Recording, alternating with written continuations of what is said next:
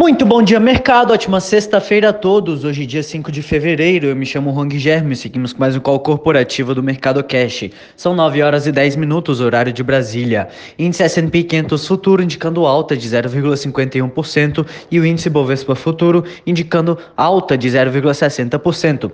O índice brasileiro encerrou o dia de ontem em queda de 0,39, cotado aos 119.260 pontos, com o mercado atento ao cenário corporativo e com a temporada de resultados assim como o cenário político. Um dos destaques foi a afirmação de que Bolsonaro iria se reunir com representantes de caminhoneiros, taxistas e outros setores para anunciar mudanças no setor de combustíveis e na cobrança de impostos do setor. A informação soou como uma interferência no setor privado em um momento no qual o mercado comemorava o discurso alinhado de Bolsonaro, Ministério da Economia e Congresso para defender as pautas liberais como as reformas.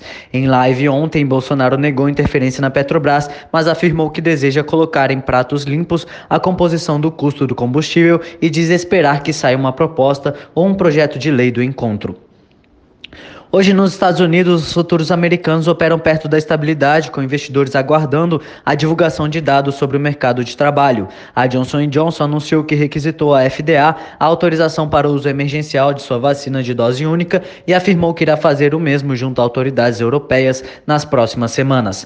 Na Europa, as bolsas sobem com investidores acompanhando dados sobre vacinação e expectativa quanto às perspectivas de normalização das atividades. A agência regulatória da União Europeia afirmou ontem que estava analisando dados sobre tratamentos terapêuticos com anticorpos para alguns pacientes com produtos desenvolvidos pelas farmacêuticas Regeneron e Eli Lilly. Destaque para o BNP Paribas, que divulgou um faturamento de 1,59 bilhão de euros no quarto trimestre de 2020, superando as expectativas de 1,2 bilhão de euros, impulsionando as ações do banco. O Eurostox opera em alta de 0,64, a Alemanha avança 0,26 Paris sobe 1,09%, Milão opera em alta de 1,38% e Reino Unido sobe 0,07%. O índice de Xangai fechou em queda de 0,16%, Hong Kong em alta de 0,60% e Tóquio em alta de 1,54%.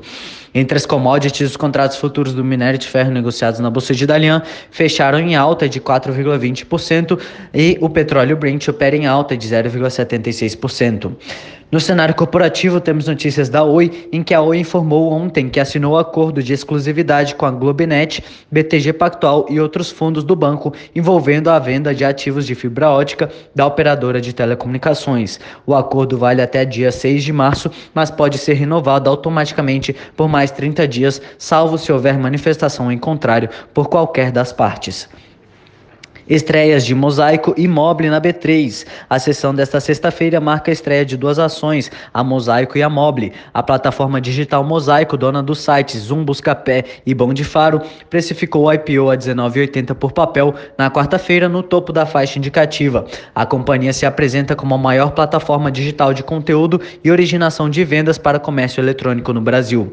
Ainda no radar das aberturas de capital, a produtora de açúcar e etanol Jales Machado saiu a 8 R$8,30 por papel e movimentou 741,5 milhões de reais. O preço ficou abaixo da faixa estimada é, e a Focus Energia precificou seu IPO a 18,02 reais por ação, também abaixo do piso.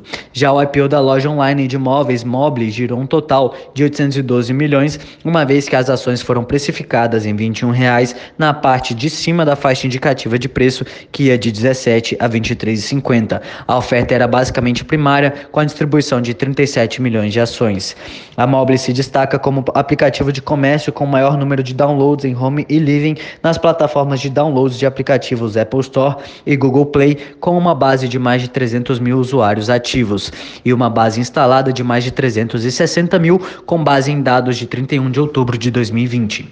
WIS, o grupo WIS celebrou um acordo operacional para distribuição de produtos de consórcios administrados pelo Itaú Consórcios. A operação será conduzida por uma nova unidade de negócios do grupo a partir da criação de uma subsidiária. A nova empresa atuará com dedicação exclusiva ao acordo na comercialização de produtos financeiros, seguros e consórcios do grupo Itaú. Tenda. A Tenda informou na quinta-feira que projeta fechar 2021 com até 3 bilhões de reais em vendas líquidas. Segundo a empresa, o número é resultado da subtração entre as vendas brutas do exercício e os distratos realizados do exercício. Para a margem bruta ajustada, estima-se uma oscilação entre o mínimo de 30% e o máximo de 32%. Gol. A Gol divulgou os números prévios de tráfego do mês de janeiro de 2021 em comparação com o mesmo período de 2020. Durante o mês de janeiro, a Gol operou uma média de 489 voos por dia e adicionou 332 operações nos aeroportos de Congonhas, Galeão, Brasília, Fortaleza e Salvador.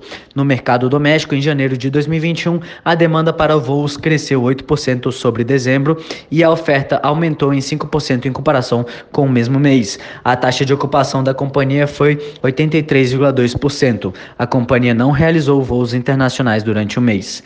Eletrobras. O Senado, por sua vez, aprovou a medida provisória 998, que visa conter reajustes de tarifas de energia nos próximos anos e prevê retirada gradual de subsídios para usinas de geração renovável, como eólicas e solares, além de trazer dispositivos importantes para a usina nuclear de Angra 3 da Eletrobras. Ainda sobre a Eletrobras, o presidente do Senado, Rodrigo Pacheco, afirmou na quinta-feira que as propostas sugeridas por Bolsonaro ao Congresso serão submetidas aos líderes partidários para definição. A declaração foi dada após questionamento sobre a privatização da Eletrobras. Por hora, estas são as principais notícias. Desejo a todos um excelente dia e ótimos negócios. Um forte abraço.